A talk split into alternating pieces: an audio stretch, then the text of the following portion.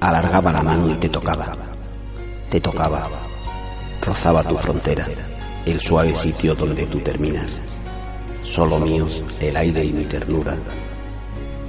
Tú moras en lugares indecibles, indescifrable mar, lejana luz que no puede apresarse. Te me escapas de cristal y aroma por el aire que entraba y que salía dueño de ti por dentro. Yo quedaba fuera, en el dintel de siempre, prisionero de la celda exterior.